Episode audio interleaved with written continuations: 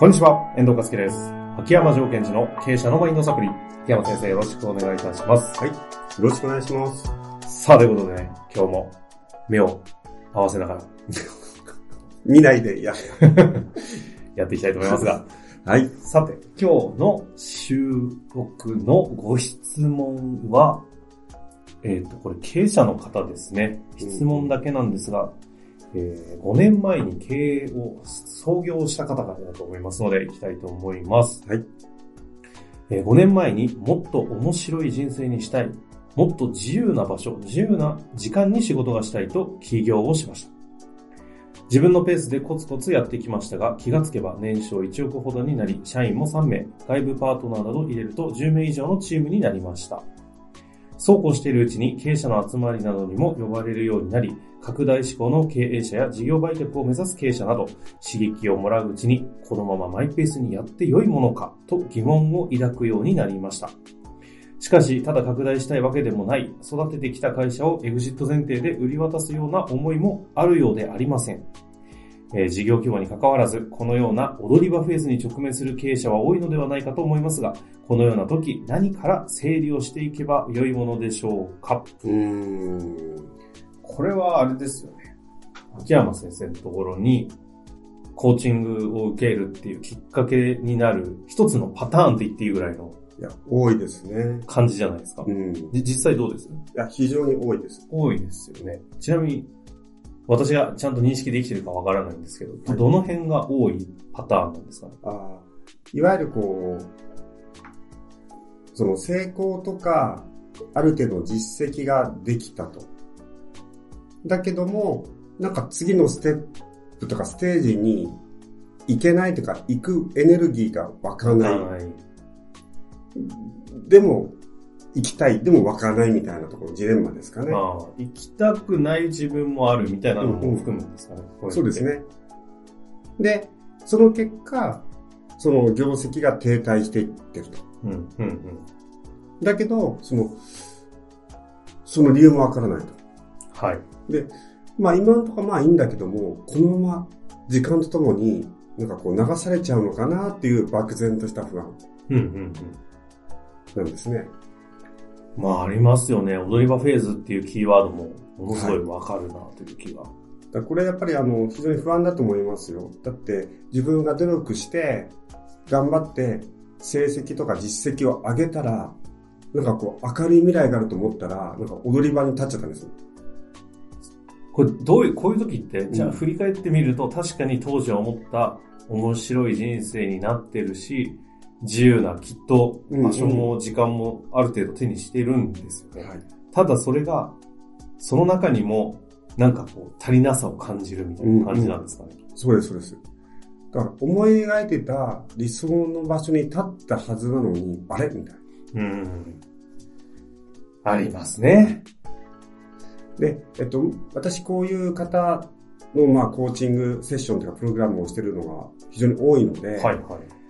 まあ、ある意味、得意というか、よく、あの、見てるんですけども、あの、ここに隠れてる中心的な問題っていうのがあるんですよ。ほう。ここをまず、あの、確認していきたいんですがここ、に隠れている中心の問題は何か。問題は何かっていうことなんですけども、ね。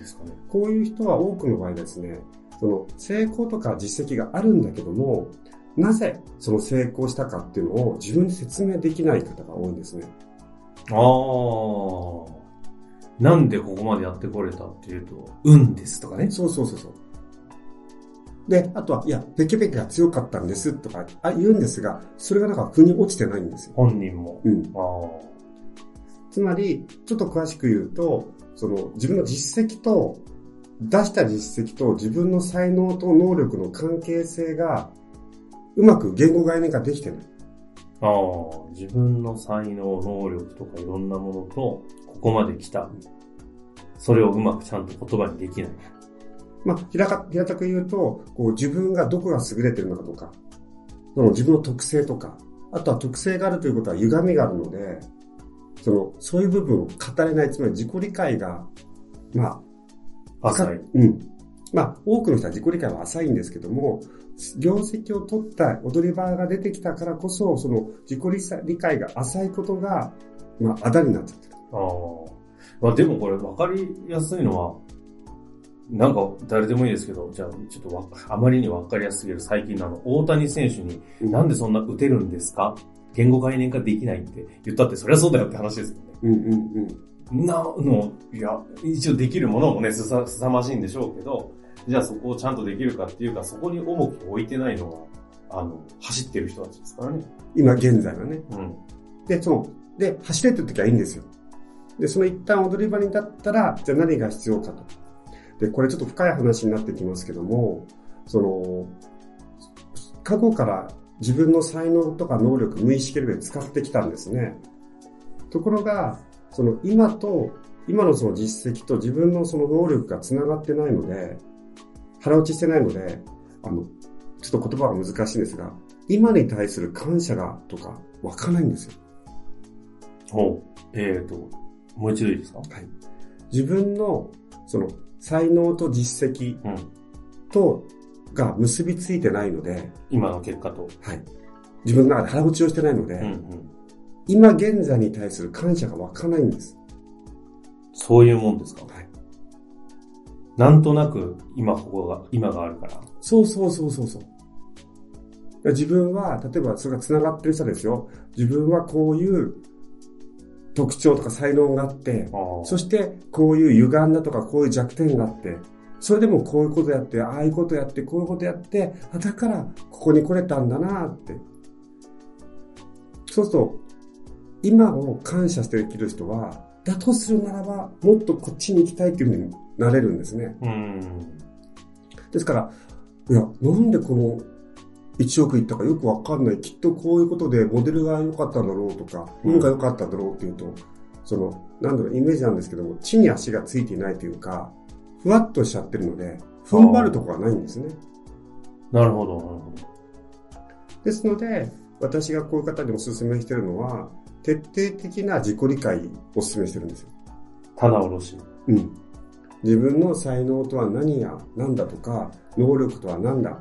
そして、その才能がもたらす問題っていうのが必ずあるんですうんね。うんその問題は何だってことを徹底的に見ていくと、自分の自己理解が深まってくると、あ、こういう自分の強みとか弱みとか、ポンコツな部分があったけども、それでもこういうことをやってここまで来れたんだなっていうと、あ本当にありがたいなと。だとするならば、その感謝ですよね。だとするならば、自分はこの先どういった方向性で誰に貢献してこうかっていうのは湧いてくるんですよ。そうか。今、今ここにいるものが整理できてないので、うん。今というものをちゃんと認識できないから次が見えないんで、はい。一旦そのためには過去紐解きましょうという。ところが、その今を認識できないのに、周りにこう素敵な人とか、こう事業を拡大した人を見ると、今を認識、足場がないのに、その人たちを単純に憧れちゃうんですね。ああ。つまり、その目標設定、次の目標とか目的というものが、自分を見て作るんじゃなくって、周りを見て作ることになっちゃうんですよ。なるほど。なるほど。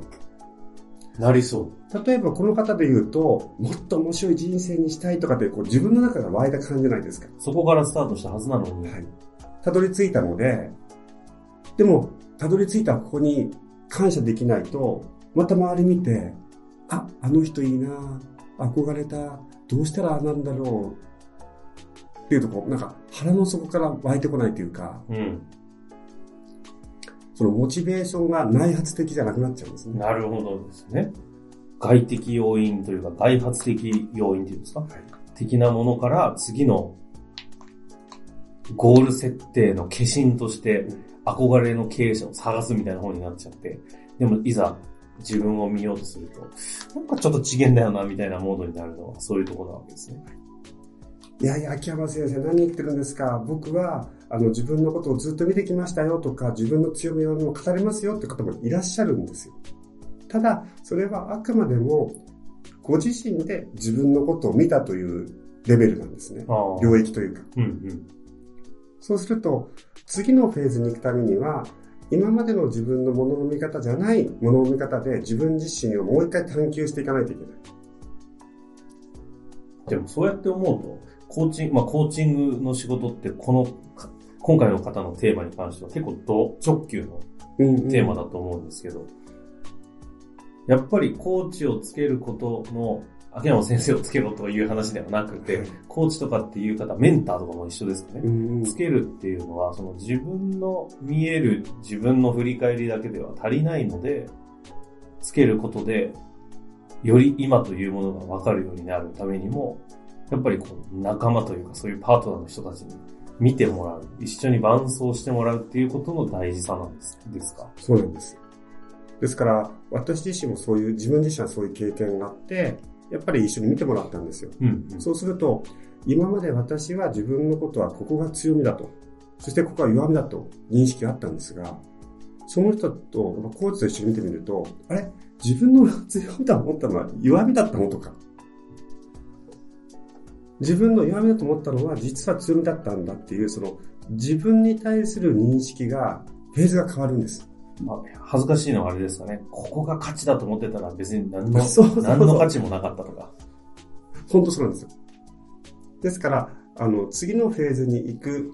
で、例えば、えー、新しいマーケティングとか集客の仕方っていうのを勉強してもいいんですけども、その前に自分自身に対する捉え方の認識のフェーズを上げていかなくちゃいけないんです。うんまあ、より解像度を上げたり、認識を多方面にしたり、なんかいろんな言い方はありそうですけども、それでいくと、大体もう回答していただいたような気もしますが、改めて質問に戻って、このような時、何から整理すればよいでしょうかというのを今の踏まえるとどんな感じになりますかね？はい。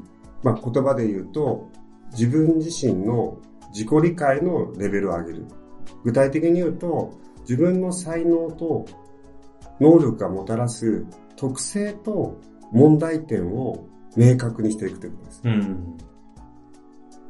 まあそう言われると、今言った項目を書き出しましょうって書き出せないだろうなって感じがね、今言われてしまうので、そこの重要性なわけですね。あの、もしご自身でやられたことない方は、まずやってみた方がいいと思うんです。自分自身で。うん、うん。いきなりコーチつけようとかじゃなくて。はい。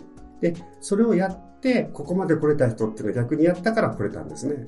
じゃあ次のステップとして、そういう専門家の人、例えば、あの、経営者の方だったら、経営者の方のコーチをずってる、やってる方の目線で一緒に自分自身のこう自己の振り返りをしていくということです。いうことですね。まあ、というわけで。はい。今、そうか。